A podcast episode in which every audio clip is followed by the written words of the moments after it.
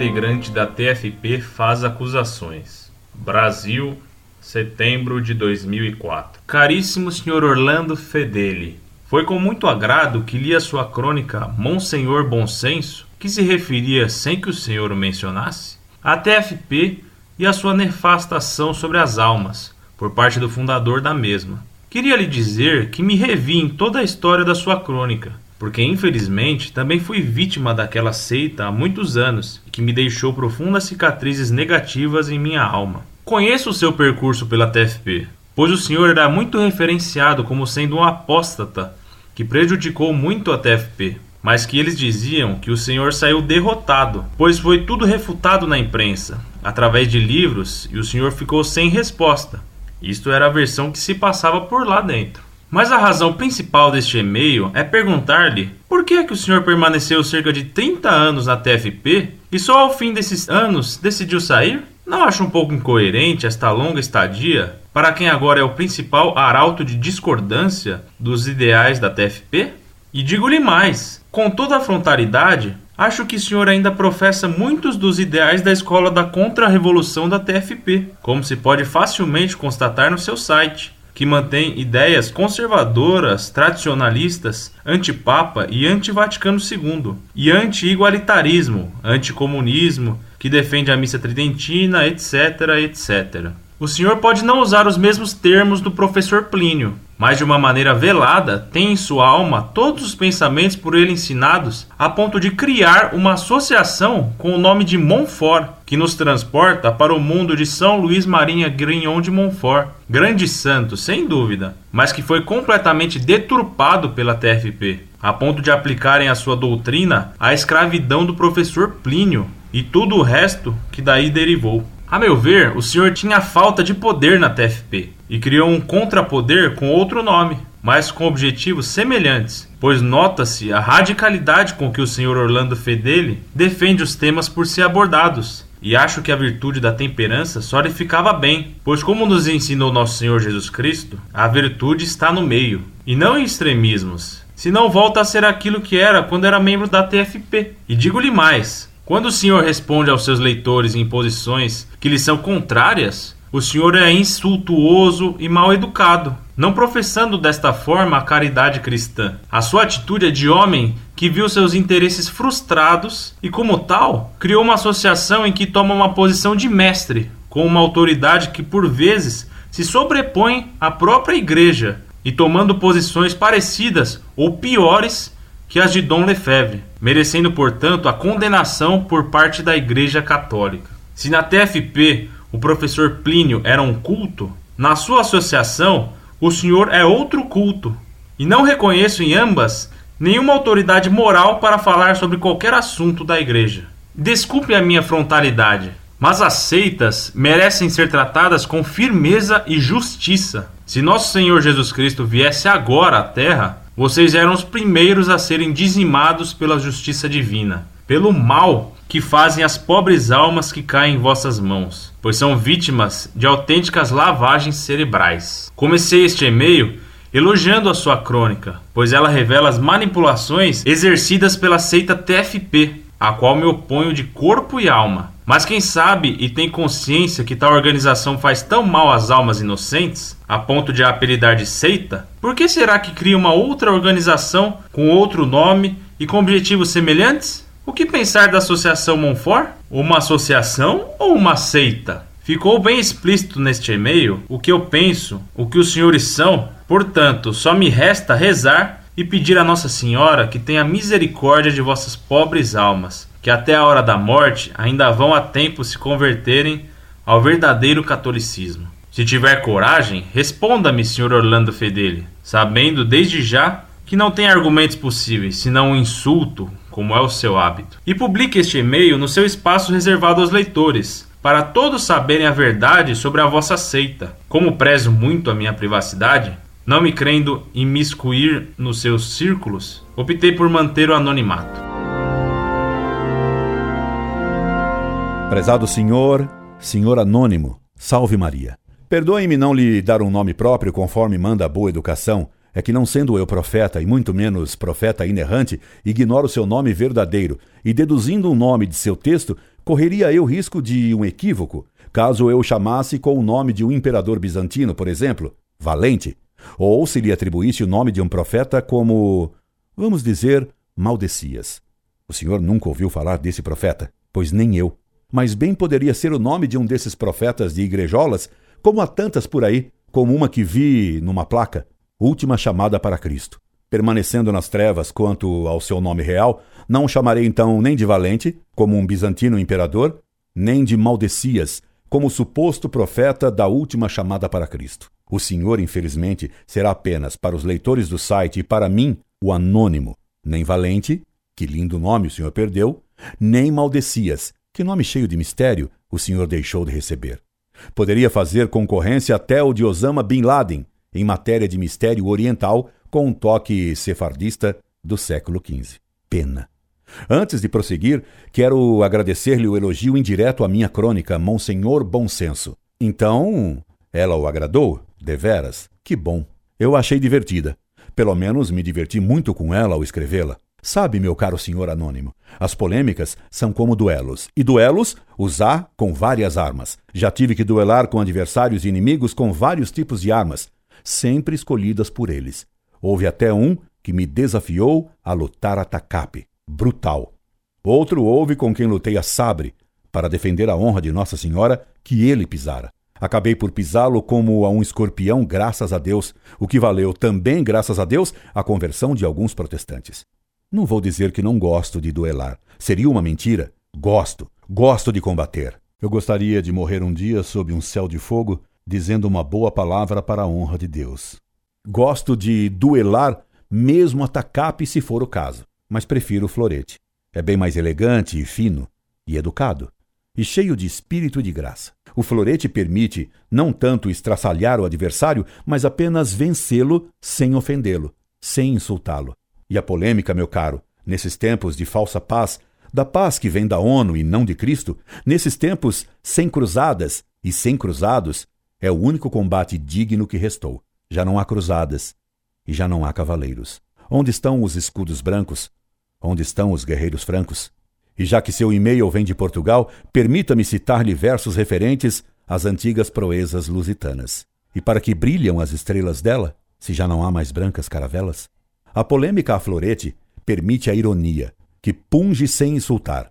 O insulto é mal educado, é de botequim, e o espírito cristão da Idade Média ensina e manda amar o adversário, a desejar a sua conversão e a perdoá-lo. Na polêmica, a florete visa-se vencer o adversário para convencer, e se ele for um adversário de valor, a duelar com ele pensando: Ah, que barão, se fosse cristão. Por isso, meu caro senhor anônimo, saiba que não insulta os adversários, não confunda o golpe ágil e rápido do florete irônico, a ironia que cutuca e arde como picada de mutuca, com o insulto soez próprio da falta de argumento ou de espírito de um briguento de taberna. O senhor me pergunta como fiquei 30 anos na TFP e só depois desse longo prazo me tornei, coloco suas palavras próprias, o principal arauto de discordância dos ideais da TFP. Agradeço-lhe o reconhecimento, que muito me honra, de que sou o principal arauto de discordância dos ideais da TFP. Obrigadíssimo. Porque fiquei lá 30 longos e sofridos anos e só saí depois disso? Mas muito simples, meu caro senhor anônimo. É porque lá na TFP eu sempre fui sabugo e sempre fiquei no gelo. Pior, era fumaça. O líder da fumaça, a inimica vis, a força do inimigo, devia ser Satã dentro da TFP. Sabugo queria dizer inútil. Fumaça, no jargão da seita tefepista, queria dizer aquele que difunde mau espírito, contrário ao bom espírito do profeta de Higienópolis. Inimica vis era a força de Satanás, procurando atuar na TFP. Por isso, fui mantido longo tempo no gelo, não tendo conhecimento do que se passava secretamente por trás do estandarte rubro, onde aparecia aquele leão de barriga cavada e linguão comprido. Meu caro, custou descobrir a seita secreta da Sempre Viva. Quando descobri, saí e denunciei. Tudo o que se sabe sobre os cultos secretos da TFP e sobre a Sempre Viva, e o que o senhor sabe sobre ela, foi porque eu denunciei. À medida que vou lendo sua carta, percebo que seu tom, que começa amigável e até mesmo elogioso, foi se tornando amargo e depois até ácido, e não se dirigindo a mim apenas frontalmente, como se diz em Portugal, mas mesmo afrontosamente, como se diz no Brasil. Afrontosamente, sim, porque o senhor me acusa de ser contra o Papa, de quem defendo sempre a autoridade e a devoção a ele. O senhor me permite, então, por isso, um protesto? Leia meu artigo Viva o Papa, está no site Monfort e terá claramente minha posição quanto a esse ponto. Saiba que considera um insulto dizer-me que sou contra o Papa. Cito sua frase e digo-lhe mais, com toda a frontalidade. Acho que o senhor ainda professa muitos dos ideais da escola da contra-revolução da TFP, como se pode facilmente constatar em seu site, que mantém ideais conservadores, tradicionalistas, anti-papa e anti-Vaticano II, e anti-igualitarismo, anticomunismo, que defende a missa tridentina, etc. e etc. Meu caro senhor anônimo, se manter ideais contrárias à revolução, conservadoras, tradicionalistas e anti-Vaticano II, anticomunistas e pró-missa tridentina, enquadrasse a pessoa na TFP, o senhor estaria dizendo que milhões de pessoas são TFPistas. É uma simplificação de uma simploriedade escandalosa. Isso equivale a dizer que todos os que defendem a igualdade, a revolução, o anticonservadorismo, a missa de Monsenhor Bonini, assim como o etc. e o etc., professam os ideais do Partido Comunista. Com toda a frontalidade lhe digo: isso é um absurdo, ó precipitado e simplificador senhor anônimo. O que distingue uma pessoa de ser da TFP é o aceitar seus ideais próprios, particulares dessa seita. Não é o ser antiliberal e contra-revolucionário. Por exemplo, ser da TFP exige admitir que só a TFP é contra o comunismo e contra a revolução. Exatamente um princípio que o senhor adota. Se isso fosse verdade, toda ação contra-revolucionária seria TFPista, o que é um absurdo e um delírio. Até o ter devoção a Nossa Senhora, segundo o método de São Luís de Montfort, seria prova de que conservo o tefepismo em minha pobre alma. Mas se fosse assim, todos os que têm devoção a Nossa Senhora e que se pautam nesse campo de acordo com a Mariologia do Tratado da verdadeira devoção a Nossa Senhora de São Luís de Montfort seriam tefepistas. Meu caro senhor anônimo, o senhor delira. Aplicando seu método de raciocinar, poder-se-ia dizer: a TFP diz ter devoção a Nossa Senhora de Fátima. Em Portugal, milhões de pessoas têm devoção a Nossa Senhora de Fátima. Logo, em Portugal, há milhões de tefepistas. Compreendeu o seu delírio? E como posso ser alguns parágrafos acima, o principal arauto de discordância dos ideais da TFP e logo depois ser acusado de manter os ideais da TFP? Contradição sua, caro senhor anônimo. O senhor, meu caro anônimo, adota ainda uma visão TFPista ao admitir que contra o comunismo é só a TFP que é.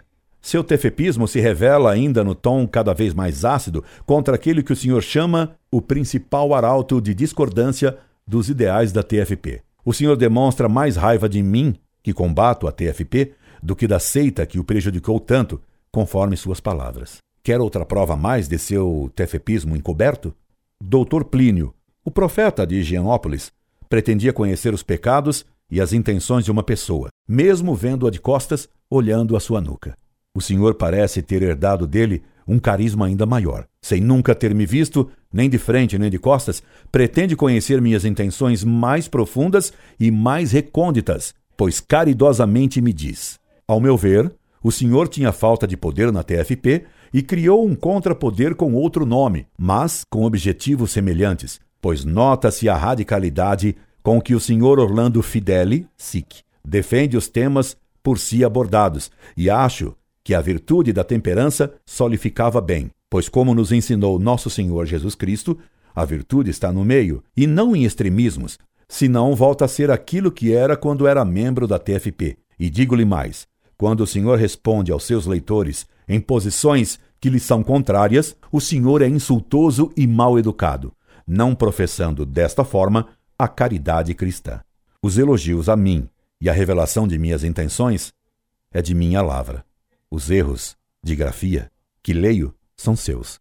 O senhor me diz mais. A sua atitude é de homem que viu seus interesses frustrados e, como tal, criou uma associação em que toma uma posição de mestre com uma autoridade que, por vezes, se sobrepõe à própria igreja, e tomando posições parecidas ou piores que as de Dom Lefebvre, merecendo, portanto, a condenação por parte da Igreja Católica. Eis que apareceu um novo profeta em Portugal. E ele tem a capacidade de ver as intenções mais profundas de alguém, mesmo além Atlântico. Um profeta, modesto e humildemente anônimo.